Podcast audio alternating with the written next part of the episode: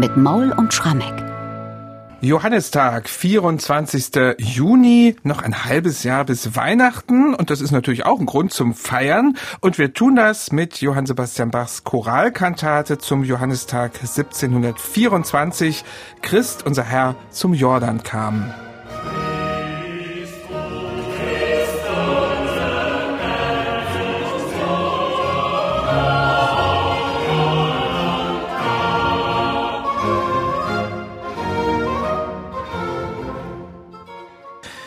Heute erübrigt sich Michael ja hier bei uns mal die Frage, warum Bach nun ausgerechnet diesen Choral ausgewählt hat. Denn der Choral Christ unser Herr zum Jordan kam, der ist natürlich Pflicht am Johannistag.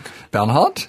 Ja und nein. Klar, wir gedenken ja Johannes dem Täufer an dem Tag, wobei der Evangeliumstext ja gar nicht die Geschichte der Taufe Jesu durch Johannes erzählt, sondern da geht es ja eigentlich um diese Passage aus Lukas 1, also die Geburt des Johannes. Die Mutter ist ja die Elisabeth, die in späten Jahren nochmal schwanger wird. Keiner hat mehr damit gerechnet. Die Elisabeth ist ja ein halbes Jahr vor Maria schwanger geworden und die beiden begegnen sich ja auch. Und das ist eigentlich der Evangeliumstext, aber du hast natürlich recht, am Johannistag, das, was den Christen natürlich im Gottesdienst wichtig ist, er ist derjenige, der den Herrn also Jesus Christus, getauft hat. Und Martin Luther hat dazu diesen Choral gedichtet, in dem es ja mehr um die Taufe geht als um Johannes. Kann man das vielleicht so zusammenfassen? Ganz genau. Und ich finde auch, es ist wieder eins dieser Lieder von Martin Luther, die didaktisch unglaublich gut sind. Er bringt in Versform nicht nur eine Schilderung der Geschehnisse der Taufe, sondern zugleich noch eine kleine Predigt dazu. Und das ist natürlich wunderbares Ausgangsmaterial, um daraus eine Choralkantate zu formen. Also der Textdichter musste eigentlich gar nicht viel machen, außer diese Choralstrophen so aufbrechen, dass daraus sich Choräle, Arien und Rezitative formen lassen und das ist wunderbar gelungen. Und in diesem Fall ist es ja wirklich so, dass die Zahl der Strophen, nämlich sieben im Choral, mit der Zahl der Sätze in dieser Kantate, auch sieben, übereinstimmt. Sind denn die Choraltexte, die man natürlich damals auswendig drauf hatte, in den Kantatentexten leicht wiederzuerkennen? Ja, schon. Also wir haben wieder den Fall, den man sehr häufig in Bachs Choralkantaten hat, dass die erste und letzte Strophe vom Textdichter eins zu eins übernommen werden, im Eingangssatz kunstvoll durchgeführt, im Schlusssatz als vierstimmiger Choral in Bachs Satz präsentiert. Und in den übrigen Sätzen ist es so, dass der Textdichter immer mal einzelne Choralfloskeln richtig zitiert. Und das ist für Bach dann in aller Regel das Signal, hier bitte auch irgendwie die Luther-Melodie wiedererkennbar verarbeiten. Und ansonsten ist es so latent vorhanden. Und sei es mal irgendwie nur versteckt im Bassmotiv, aber irgendwo ist die Choralmelodie allgegenwärtig. Und selbst wenn man mal glaubt, sie nicht zu hören, wenn man dann mit der Lupe die Partitur seziert, findet man doch häufig, dass Bach sich beim Entwickeln eines bestimmten Motivs, Gegenmotivs, dann doch irgendwie eine kleine Floskel aus dem Choral genommen hat. Schauen wir doch mal auf den Eingangschor, aus dem wir vorhin schon einen kurzen Auszug gehört haben. Das ist wieder so ein riesiger Choralsatz, so Marke Choralfantasie mit der kompletten ersten Strophe dieses Chorals. Diesmal liegt der Cantus Firmus im Tenor, in der dritten Stimme sozusagen. Und das hat auch einen tieferen Sinn. Ja, der Tenor war jetzt einfach an der Reihe. Es ist die dritte Choralkantate, die Bach komponiert hat. Es ging ja los im Sopran mit O Ewigkeit du Donnerwort, zweiter Sonntag nach Trinitatis. Da war die Choralmelodie im Alt versteckt, jetzt ist sie im Tenor. Und man muss dabei sagen, im 16. Jahrhundert, zu Luthers Zeiten hat sie da ja auch hingehört. Da sind ja die mehrstimmigen Choralsätze eigentlich in aller Regel so geformt, dass der Cantus Firmus selbst im Tenor versteckt ist. Also dass das dann irgendwann mal Standard wurde, in den Sopranen zu wechseln. Das ist ja eigentlich erst eine Errungenschaft des späten 16., frühen 17. Jahrhunderts. Also insofern passt das sehr gut.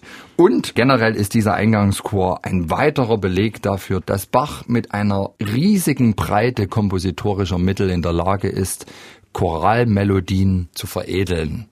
Und ich meine, hier haben wir den Text, Christ unser Herr zum Jordan kam, nach seines Vaters Willen, von Sankt Johanns die Taufe nahm, sein Werk und Amt zu erfüllen.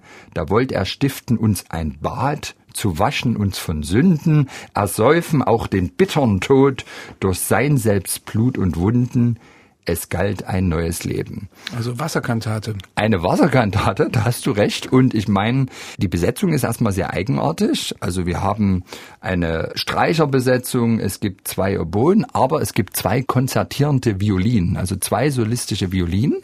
Und die spielen ganz virtuose Sechzehntelfiguren die ganze Zeit. Und ich habe so ein bisschen den Eindruck, das ist das Glitzern des Wassers auf dem Fluss. Wir kennen das ja, wenn die Sonne scheint auf das Wasser, dann ergeben sich ja so ganz blinkende Reflexionen. Und die höre ich in den Violinen.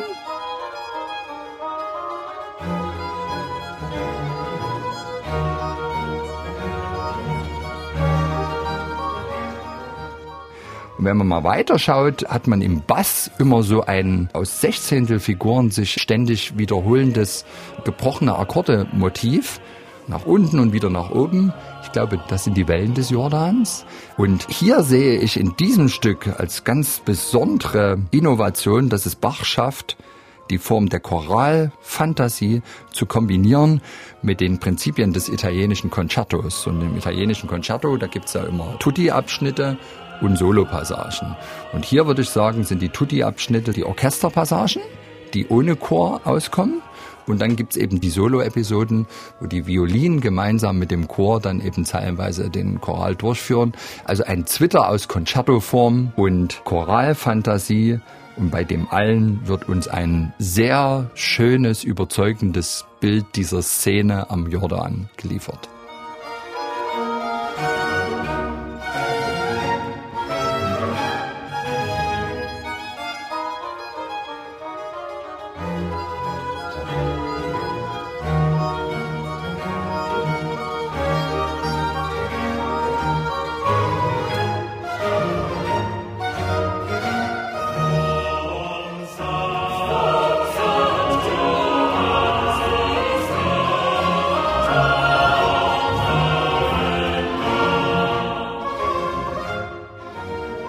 Also ein bewegtes Wellenthema, das Bach hier in die italienische Concertoform passt und dazu den Choral auch nicht vergisst. Unglaublich, dieser fantastische Eingangschor. Und diese beiden Solo-Violinen, die sind auch an einer späteren Stelle in der Kantate nochmals dran. Und zwar in einer Arie, genauer gesagt in der Tenorarie des Vaters Stimme ließ sich hören. Deuten die da auch wieder das Wasser an oder haben sie da eine andere Nein, Funktion? wir sind ja jetzt hier schon einen Schritt weiter in der Schilderung. Es ist ja überhaupt so, dass dieser ganze Choral und jetzt auch das Libretto der Choralkantate fast oratorisch eine Schilderung dieser Szene, Jesus wird im Jordan getauft, liefert. Und da gibt es ja eben auch in der biblischen Schilderung diesen Moment, dass nachdem Jesus getauft ist, Gott vom Himmel herunter spricht, dies ist mein Sohn, eine Taube erscheint und genau das wird hier reflektiert in der Arie. Also der Text lautet ja, des Vaters Stimme, also Gottes Stimme, ließ sich hören, der Sohn, der uns mit Blut erkauft, ward als ein wahrer Mensch getauft, der Geist erschien im Bild der Tauben, damit wir ohne Zweifel glauben, es habe die Dreifaltigkeit uns selbst die Taufe zubereit. Herrlicher Text.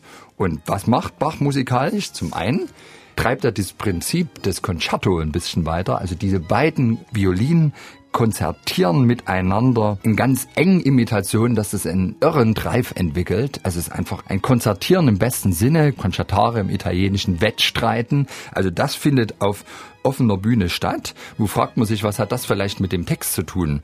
Das kann ich dir auch nicht so richtig beantworten. Was mir aber auffällt ist, normalerweise sind ja diese Arien da Capo-Arien, die haben einen A-Teil, einen B-Teil und dann in der Capo A-Teil. Hier ist es so, dass die Arie auch dreiteilig ist. Man könnte sagen ABA, aber das thematische Material ist die ganze Zeit eigentlich dasselbe. Und wenn man so will, haben wir hier A als erster Teil, A' als Mittelteil und A' mhm. als C-Teil. Und da frage ich mich, ist das so ein bisschen möglicherweise die Dreieinigkeit, die, die ja im Text, Text ja. ganz deutlich mhm. dann benannt wird? Gott, Sohn und Heiliger Geist hier in Form der Taube. Und das würde insofern passen. Musikalisch gesehen könnte man sagen, in diesen Dreierfiguren haben wir so eine Art Jeek. Also ich glaube, Bach hat hier auf eine ganz prägnante und intrikate Art der Dreieinigkeit ein Denkmal gesetzt. Und ein Dreiertakt ist es auch. Wir hören mal kurz rein.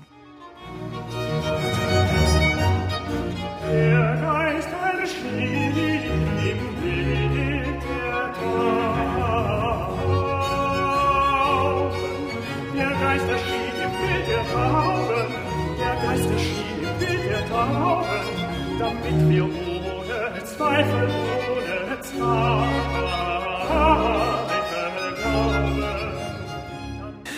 Das ist also die Tenorarie in dieser Kantate zum Johannistag.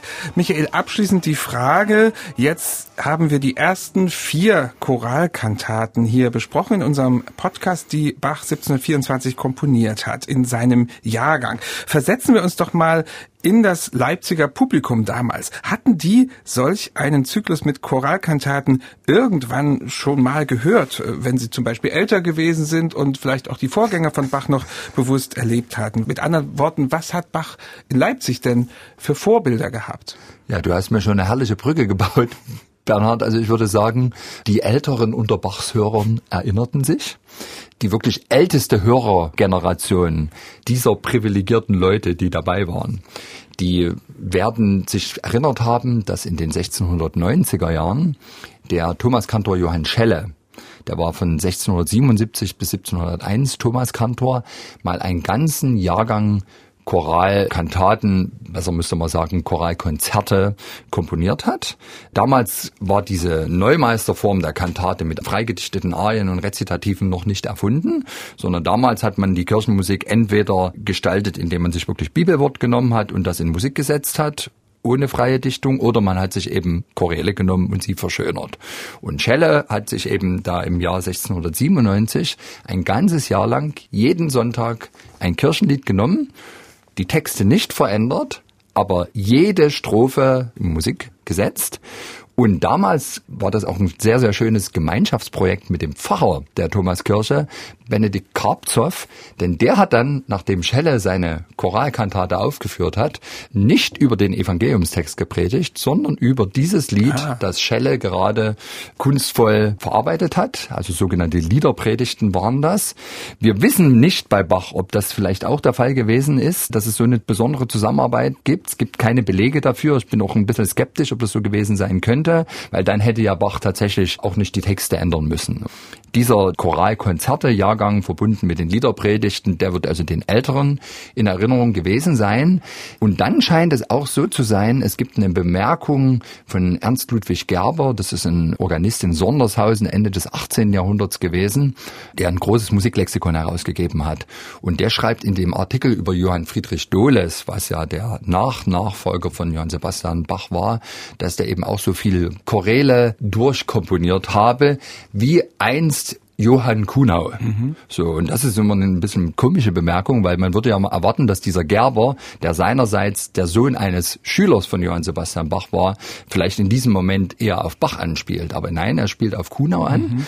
Und das Komische ist, wir haben von Kunau nur um die 30, 35 Kantaten erhalten. Es gibt da ein, zwei Choralkantaten, auch im älteren Sinn, also dass der Choraltext unangetastet ist und Wie man noch, Schelle. genau, also im Grunde das Choralkonzert des 17. Jahrhunderts mhm. noch formal fortführt zielführend, aber wir haben keinen Beleg dafür, dass der mal einen ganzen Jahrgang so komponiert hat.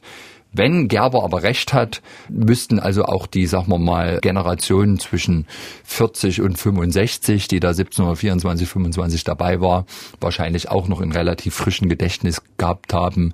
Bachs Vorgänger, der hat auch schon mal sowas gemacht. Also Bach stellt sich in eine Tradition, aber veredelt das natürlich auf seine Weise.